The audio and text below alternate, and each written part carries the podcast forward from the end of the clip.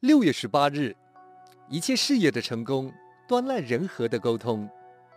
沟通人和的要点，必须彼此的互重。政通人和，这是一句古今不变的治国箴言。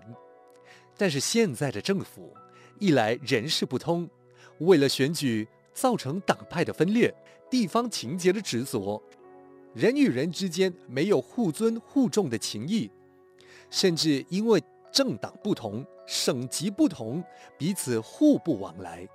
人与人之间不通，情谊彼此不通之外，最严重的就是现在说理不通。我们的社会人人都会讲理，但都是讲自己的道理，没有他人的道理。理者是要两人以上共尊，才为有理；理者要摆在台面上，相互平等。才有公理，理者要大家认同。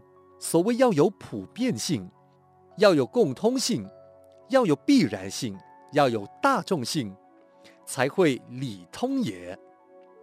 现在我们的社会大家都在讲理，但是立法院吵架，当然是因为理路不通；政府会勾心斗角，当然也是理路有了障碍。整个社会人我之间，此亦是是非，彼亦是是非，尤其媒体推波助澜，没有公理、公论，理不通、理不平，社会怎么会可爱呢？